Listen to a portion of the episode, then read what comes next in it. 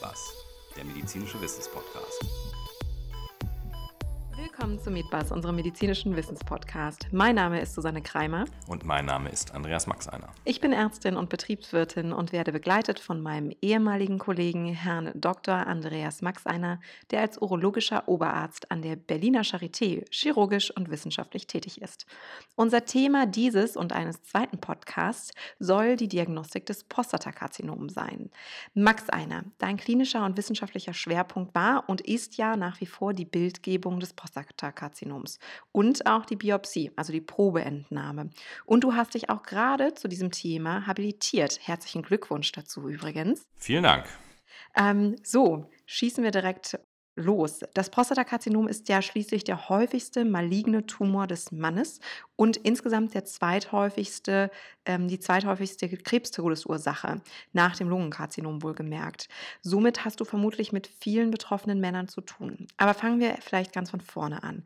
Wie wird denn überhaupt ein Prostatakarzinom diagnostiziert und wann sollten Männer zur Vorsorge gehen? Ja, vielen Dank für deine liebe Einleitung.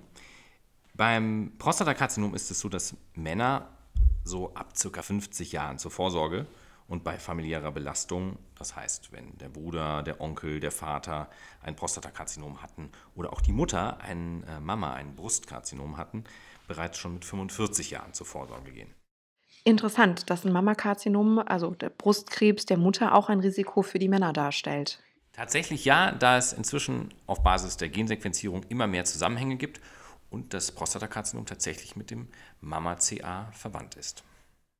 Und jetzt zu meiner initialen Frage. Wie kann man ein Prostatakarzinom diagnostizieren? Ja, die Diagnostik ist im Grunde eigentlich sehr simpel.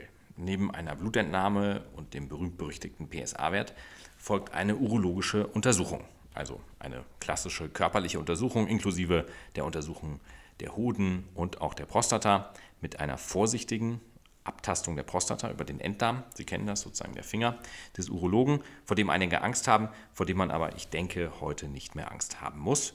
Und sollte entweder die Blutabnahme oder der Tastbefund der Prostata auffällig sein, spricht man von einem Verdacht auf ein Prostatakarzinom.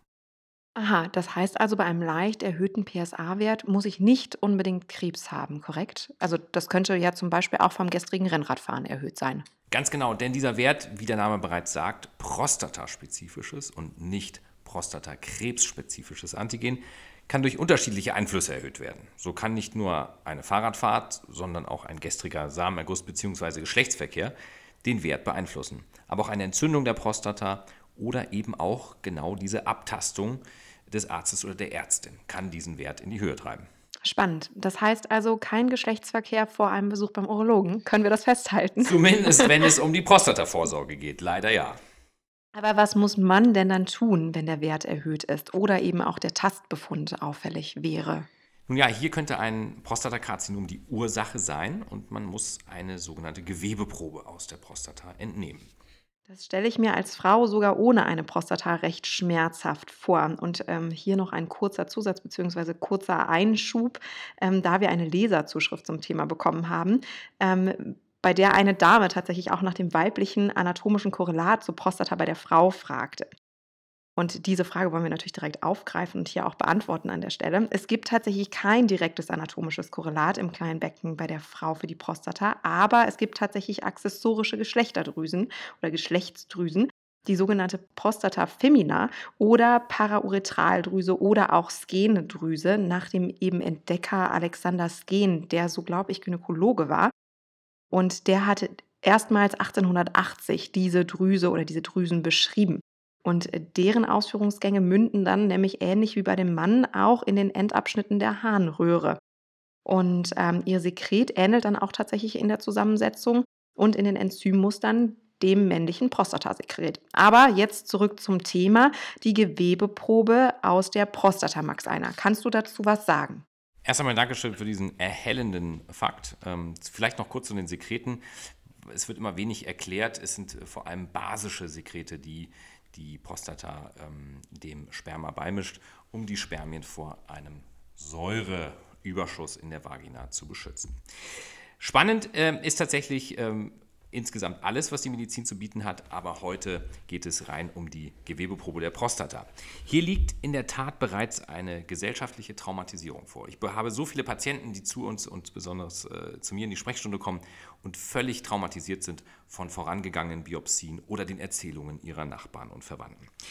Ich kann aber vehement allen Zuhörern hier die Angst nehmen, denn eine urologische Untersuchung durch den Enddarm oder auch eine Biopsie muss nicht schmerzhaft sein.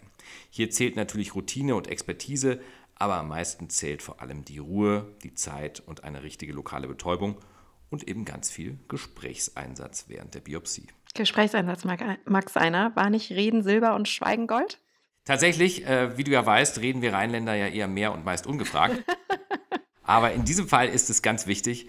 Und ich hatte schon einige Patienten, die mich nach der Biopsie fragten, wann denn endlich äh, die Biopsie losginge obwohl die Proben alle bereits entnommen wurden. Dann mal los. Also wie funktioniert denn jetzt die Biopsie genau? Hier kommt zunächst eine sogenannte transrektale Ultraschalluntersuchung zur Sprache. Es wird ein kleiner Schallkopf über den Enddarm ca. 4 cm eingeführt und über eine kleine Führungshülse eben auf diesem Schallkopf aufmontiert, können so Proben mittels einer Biopsiepistole aus der Prostata herausgestanzt werden. Pistole klingt, äh, klingt gut oder beziehungsweise schmerzhaft. Ähm, aber vielleicht äh, erstmal die Frage, wie groß sind denn die Proben, die da entnommen werden? Ja, ich bitte vielmals um Verzeihung. Bei all dieser Brutalität, die in Stanze und Pistole stecken, geht es in Wirklichkeit um winzige Proben, die in der Regel einem Bindfaden entsprechen, mit beispielsweise einem Millimeter Durchmesser und einer Länge von ca. 15 Millimetern. Und äh, über wie viele Bindfäden sprechen wir denn jetzt hier so? Tatsächlich in der Routine sollten zwölf ähm, solcher Bindfadenproben entnommen werden. Schönes Wort. Und wie lange dauert so eine Untersuchung? Also wie lange quält sich ein Mann oder wie lange, um ehrlich zu sein, belaberst du ihn? Naja, es ist so, in, in, der Regel dauert es 10 bis 20 Minuten. Das ist vom Patient und vom Untersucher und von der Expertise des Untersuchers ähm, natürlich abhängig schreibst in deinen Publikationen, ja, Max Einer, jetzt kommt es hier raus, ich habe sie gelesen, immer von einer sogenannten Fusionsbiopsie. Hört ja, hört ja. Kannst du unseren Zuhörern erläutern, was das ist und was eigentlich mit MRT, also der Magnetresonanztherapie, ähm, was das damit zu tun hat?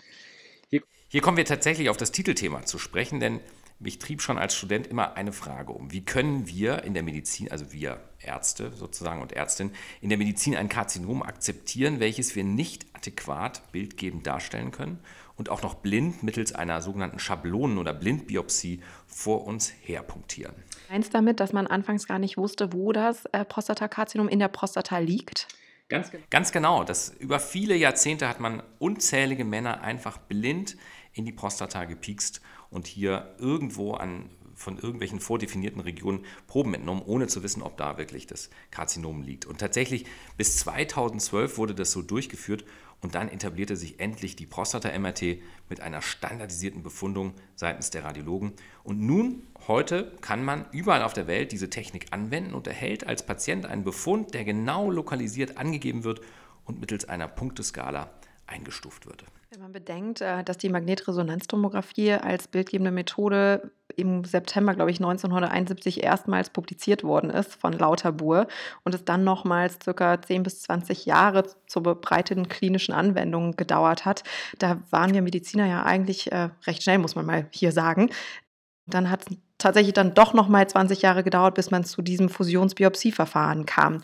Ähm, rate mal, Max Einer, wann die zwei Jungs, die sich vor allem bei der Erfindung der MRT-Technik hervorgetan haben, nämlich Lauterbur und Peter Mansfield mit dem Nobelpreis für Physiologie und oder Medizin ausgezeichnet worden sind. Ah, schwierig, da müsste ich lügen. Wahrscheinlich so 90er Jahre. ja, knapp nur zehn Jahre weniger hat das gedauert als bis zur Fusionsbiopsie, nämlich 2003 erst ja, äh, doch dann ein wenig hat es gedauert. Aber zurück, ähm, wie wird nun fusioniert? Beziehungsweise, was haben wir uns unter diesem Begriff überhaupt vorzustellen, Max Einer? Ja, ich kann hier vielleicht noch ganz kurz ergänzen, was äh, wirklich interessant ist, da man diese Prostata-MRT, von der ich eben sprach, ist eine sogenannte multiparametrische MRT. Hier wird nicht nur eine sogenannte Sequenz oder Wichtung gefahren, sondern man fährt verschiedene Sequenzen und vergibt unterschiedliche Punkte pro äh, Modalität.